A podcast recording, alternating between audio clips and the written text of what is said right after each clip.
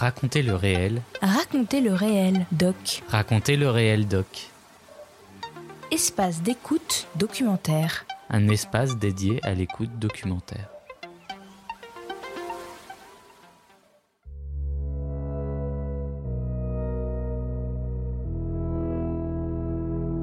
Chaque mois, Racontez le réel doc vous fait découvrir la diversité des formes sonores documentaires, des premiers gestes et des regards sensibles sur le monde qui nous entoure.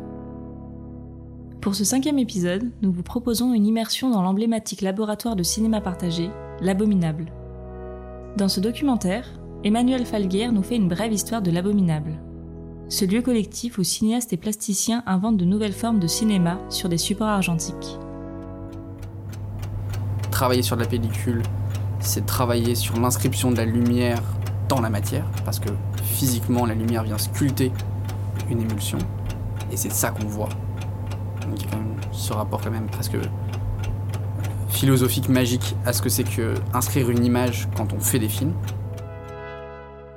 L'abominable, portrait sonore d'un laboratoire de cinéma partagé, un documentaire d'Ella Bellon et Anissa Zidna, réalisé en 2021.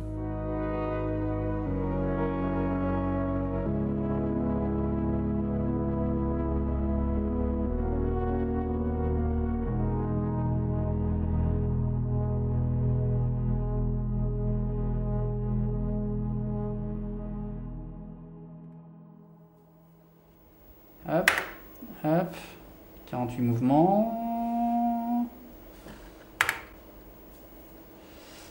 Euh, visualiser, exécuter la séquence. Hop. 24.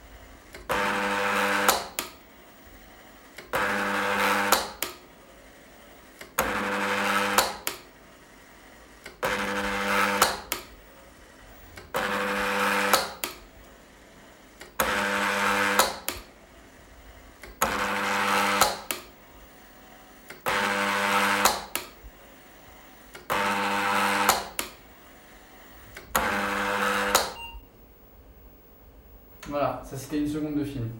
Sur un truc non truqué. Tu fais un film d'une demi-heure et tu passes 5 jours à écouter ça et, et à regarder ton film avancer photogramme par photogramme, à essayer de penser, à essayer de voir si t'as fait une erreur ou pas. Et donc en fait tu deviens complètement taré et puis tu sors de là avec un film et, euh, quelques neurones en moins quoi. Mais c'est une, une expérience. Hein.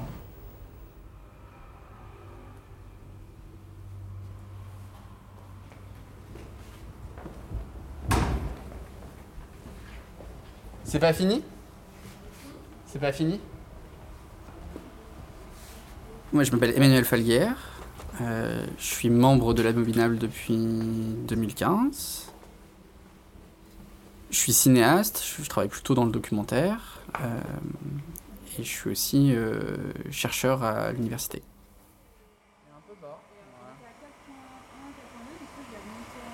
Ouais, bah, J'ai pas réussi à aller au-delà de 4.5. Ouais. C'est pas très grave, c'est surtout pour les jets que c'est compliqué, mais. C'est pour, surtout pour les jets, histoire de débit. Mais là, euh, il a fini de passer ton film? Ouais. Du coup, étant. L'Abominable a 25 ans aujourd'hui. Ce laboratoire cinématographique partagé est présent euh, dans les anciennes cuisines centrales de la Courneuve. Et ça a vraiment commencé euh, autour de ce qui est souvent le cœur euh, de ce type de lieu collectif, c'est-à-dire le développement sous spire, à la main, euh, du film Super 8 et 16 mm. Et donc là, très vite, s'est posé la question euh, d'utiliser une machine qu'on appelle une tireuse contact, de façon à pouvoir faire des positifs à partir des négatifs qui étaient développés à la main. À l'époque, c'était plutôt l'idée, est-ce que nous, on peut faire nous-mêmes des choses qui se font forcément à des échelles commerciales, industrielles, à des grandes échelles? Est-ce qu'on peut les faire à des petites échelles pour avoir, la main en tant que cinéaste, en tant qu'artiste, sur les modes de production d'un film? Dont on voit très bien euh, l'implicite politique derrière, euh, de pouvoir récupérer ce qui permet de faire l'artisanat qui est au cœur de la pratique culturelle.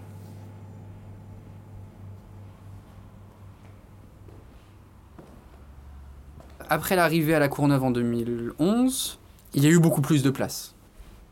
Ça a correspondu au moment où les laboratoires commerciaux de l'industrie cinématographique ont fermé les uns après les autres.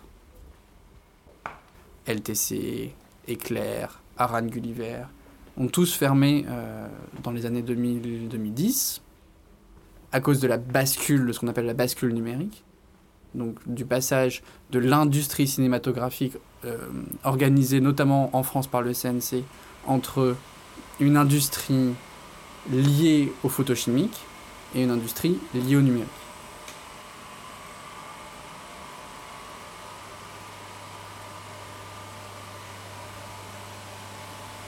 Ce qui veut dire que pendant 5-6 ans, vous avez eu euh, quand même un rapport qui a pu être violent à la fin d'une industrie.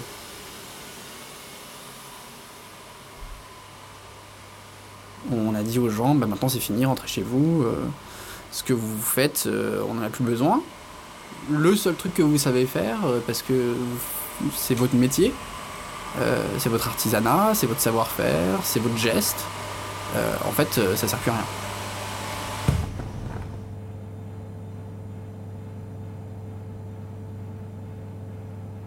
Et donc c'est dans cette ambiance-là que l'équipe de l'Abominable et d'autres gens ont récupéré un certain nombre de machines euh, qui allaient partir à la benne.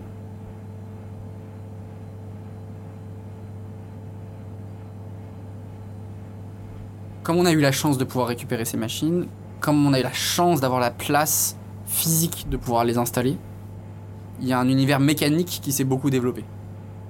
Et donc aussi un univers sonore de la machine, un rapport euh, au rythme de la machine. Donc la patience n'est pas la même, la fatigue n'est pas la même, la peur de la panne n'est pas la même, euh, les erreurs ne sont pas les mêmes. Tout ça euh, colore le lieu et le rend un petit peu différent d'autres laboratoires partagés.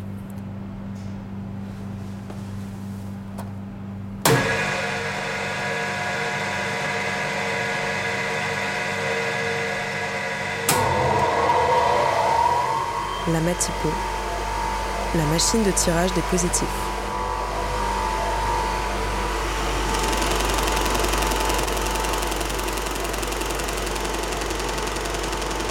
On allume le moteur, la ventilation, la lampe et on laisse circuler les négatifs avec un film vierge dans le noir.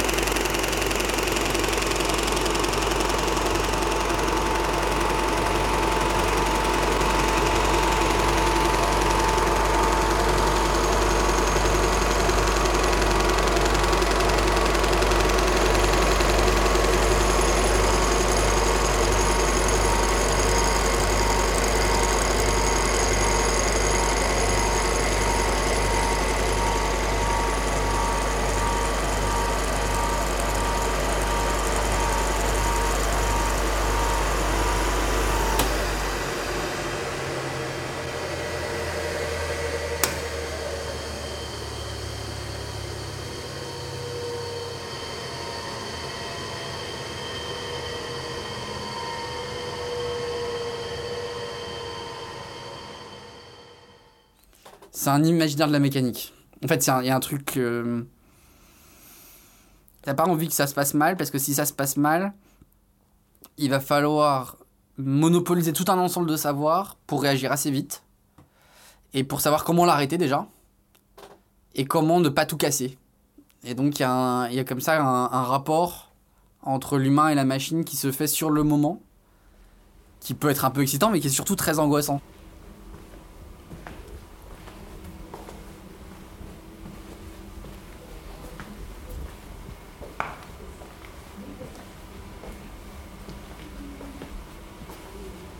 Alors là, il y a plein de machines qui font du bruit. Enfin, il y a une grosse machine qui fait beaucoup de bruit. Tac, tac, tac. Alors, je sais plus si c'est 7. C'est un banc titre. C'est euh, ce qu'on appelle aussi une table d'animation qui te permet de refilmer des documents.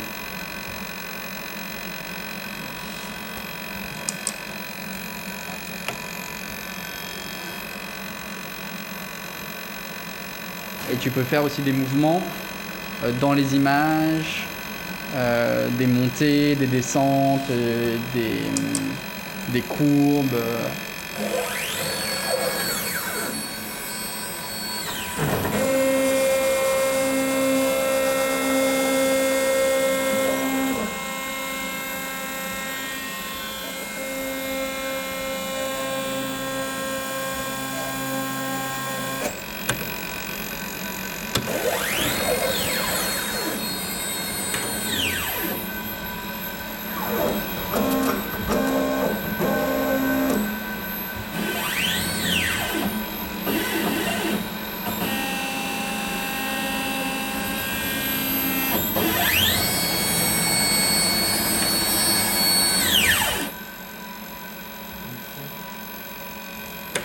La question de la pérennité, en fait, c'est le plus dur.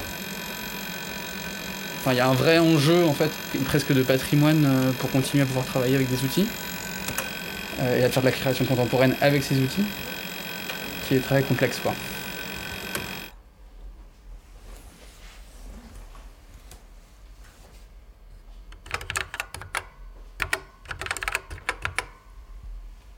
Un une machine qui est fabriquée dans les années 80. Les gens qui l'a fabriquée dans les années 70, les gens qui l'a fabriquée et qui savent les réparer, eh ben, ils vieillissent.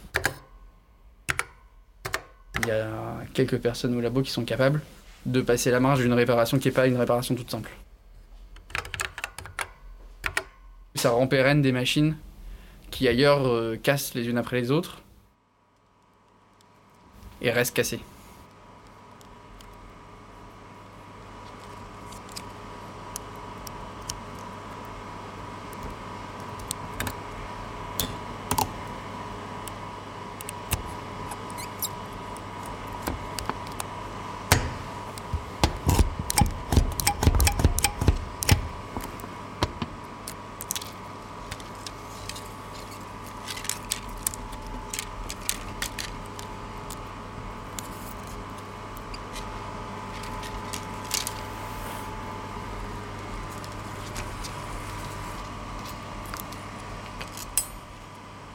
On prendra de grandes précautions en faisant passer la pellicule d'un seau à l'autre pendant les différentes opérations du développement, de fixage, de lavage et de glycérinage, afin d'éviter des écorchures de la couche qui se produisent avec la plus grande facilité, surtout lorsque les coques se forment.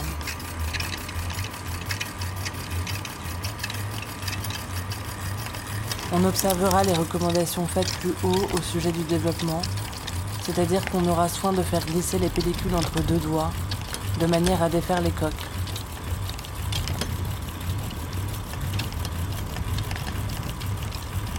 On aura également soin de placer toujours la couche sensible au-dessus, afin d'éviter des frottements contre les bords des seaux.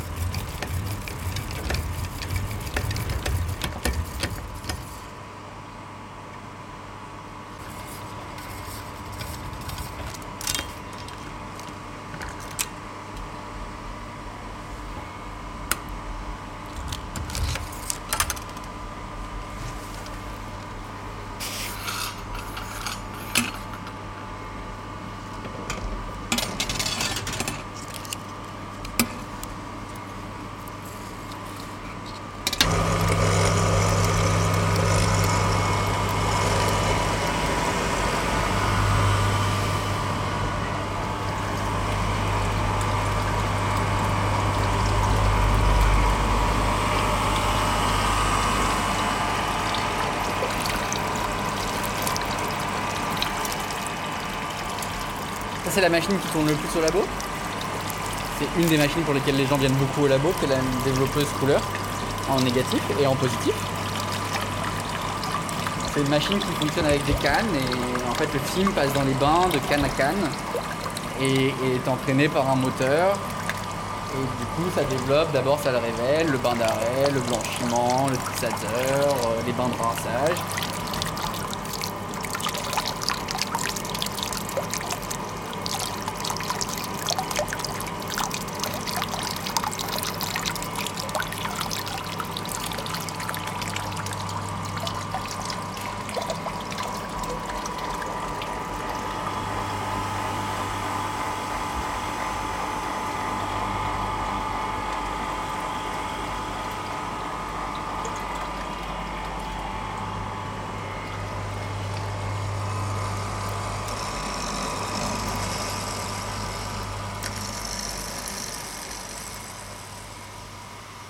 Très sonore, mais quand même, euh, l'expérience des laboratoires et des laboratoires partagés, euh, c'est- aussi une expérience euh, du noir et de la chambre noire. Et donc ça, c'est notre chambre noire.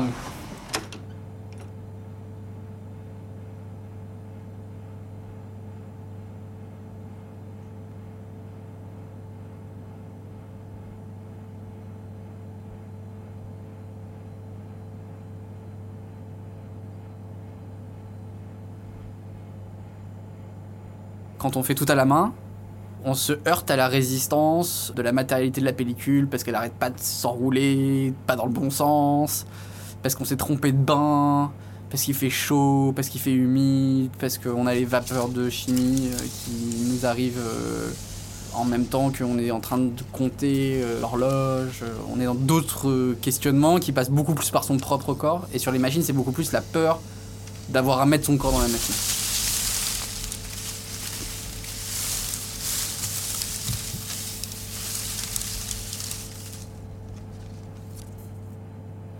Partir du moment où j'ai commencé à travailler, j'ai commencé à travailler en Super 8, ce qui est souvent un format par lequel les gens commencent parce que les caméras sont beaucoup plus légères, parce qu'il y a une prise en main qui est plus simple.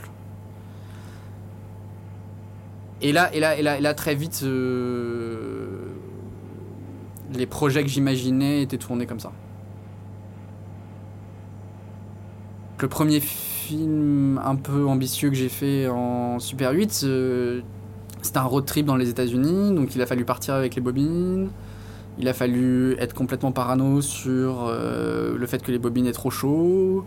Euh, et il a fallu rentrer avec toutes les bobines euh, shootées, mais pas développées. Et là, j'ai passé un mois pour développer ces 50, 60, 70 bobines, une par une, dans la chaleur d'août. Et il y, a eu ce rapport au travail du film qui, moi, me faisait un peu penser à des rapports un peu d'alchimiste ou à des rapports un peu de. Voilà, seul dans ce monde de la chambre noire, dans cet univers sonore très liquide, dans ce rapport à la répétition et au travail.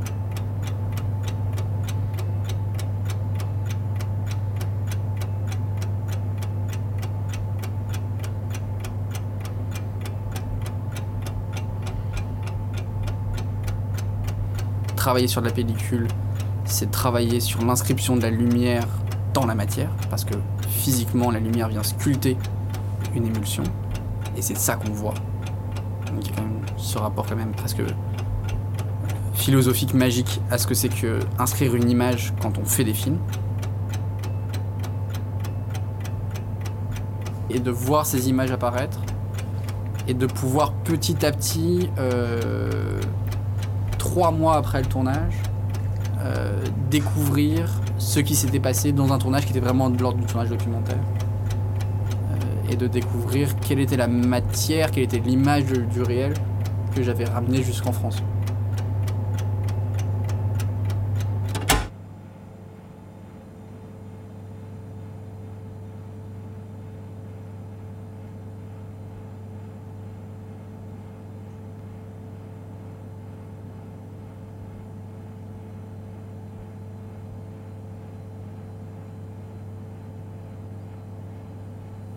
Donc la patience que ça demande d'accéder à ces images, parce qu'en fait c'est de, ça dont on parle.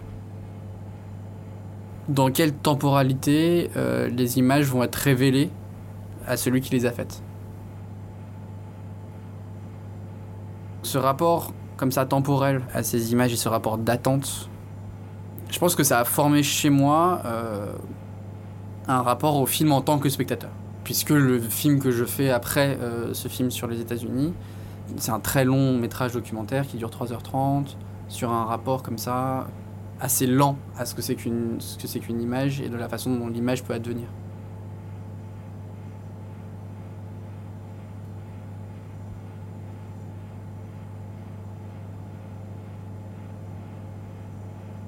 L'autre chose importante à l'abominable, mais dans les labos en général, c'est aussi de pouvoir avoir un rapport un peu secret à sa propre pratique. Et d'avoir un rapport un peu solitaire à sa propre pratique une fois qu'on est autonome. C'est un laboratoire partagé qui n'est pas une injonction au collectif. Et de, pouvoir être seul pour faire un film dans un lieu collectif, ça peut être très beau. Parce que ça peut permettre de réaliser quelque chose, au sens premier du terme, qui nous appartient vraiment, sans se couper euh, du rapport à l'autre.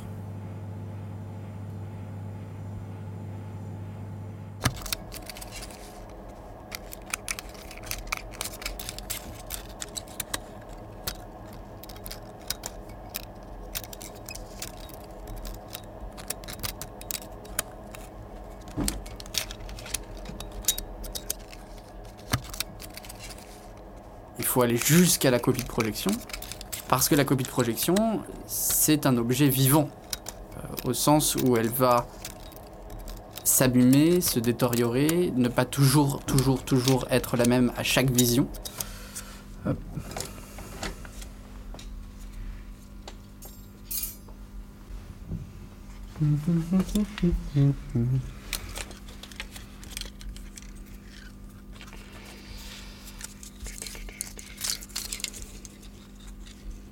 Les copies de projection vont porter aussi les, toutes petites traces euh, de, du négatif, des erreurs de développement, des petites poussières du labo, euh, voilà.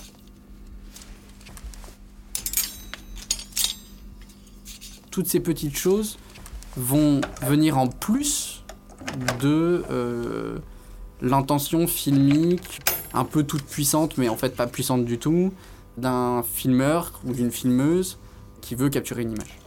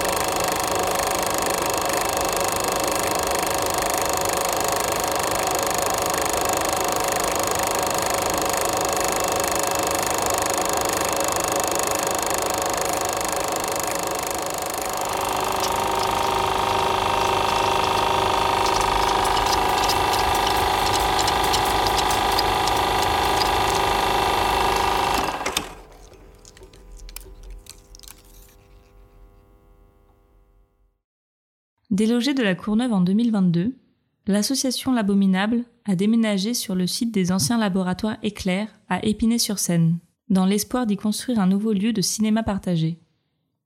Le laboratoire est actuellement fermé, mais vous pouvez aider à sa réouverture en signant l'appel et en faisant un don sur navirargo.org. Cet épisode vous a été proposé par Raconter le réel doc, une idée originale de Clément Touron et Julia Ponte. L'Abominable, portrait sonore d'un laboratoire de cinéma partagé, a été réalisé, monté et mixé par Ella Bellon et Anissa Zidna. Vous pouvez vous aussi tenter d'être diffusé en nous envoyant votre documentaire à l'adresse raconterlereeldoc.gmail.com. Rendez-vous chaque premier lundi du mois pour un nouvel épisode. À bientôt!